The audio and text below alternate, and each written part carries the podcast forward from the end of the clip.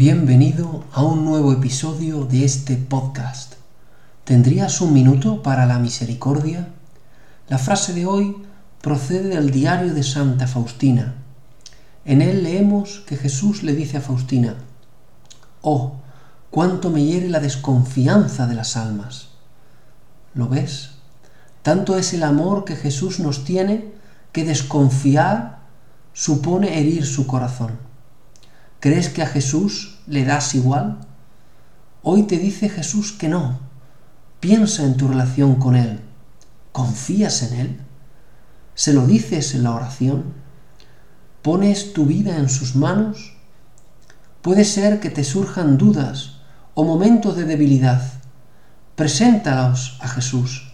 Dile con claridad tus temores y obstáculos para confiar en Él. Convéncete que no hay nadie que te ame más que Él en este mundo.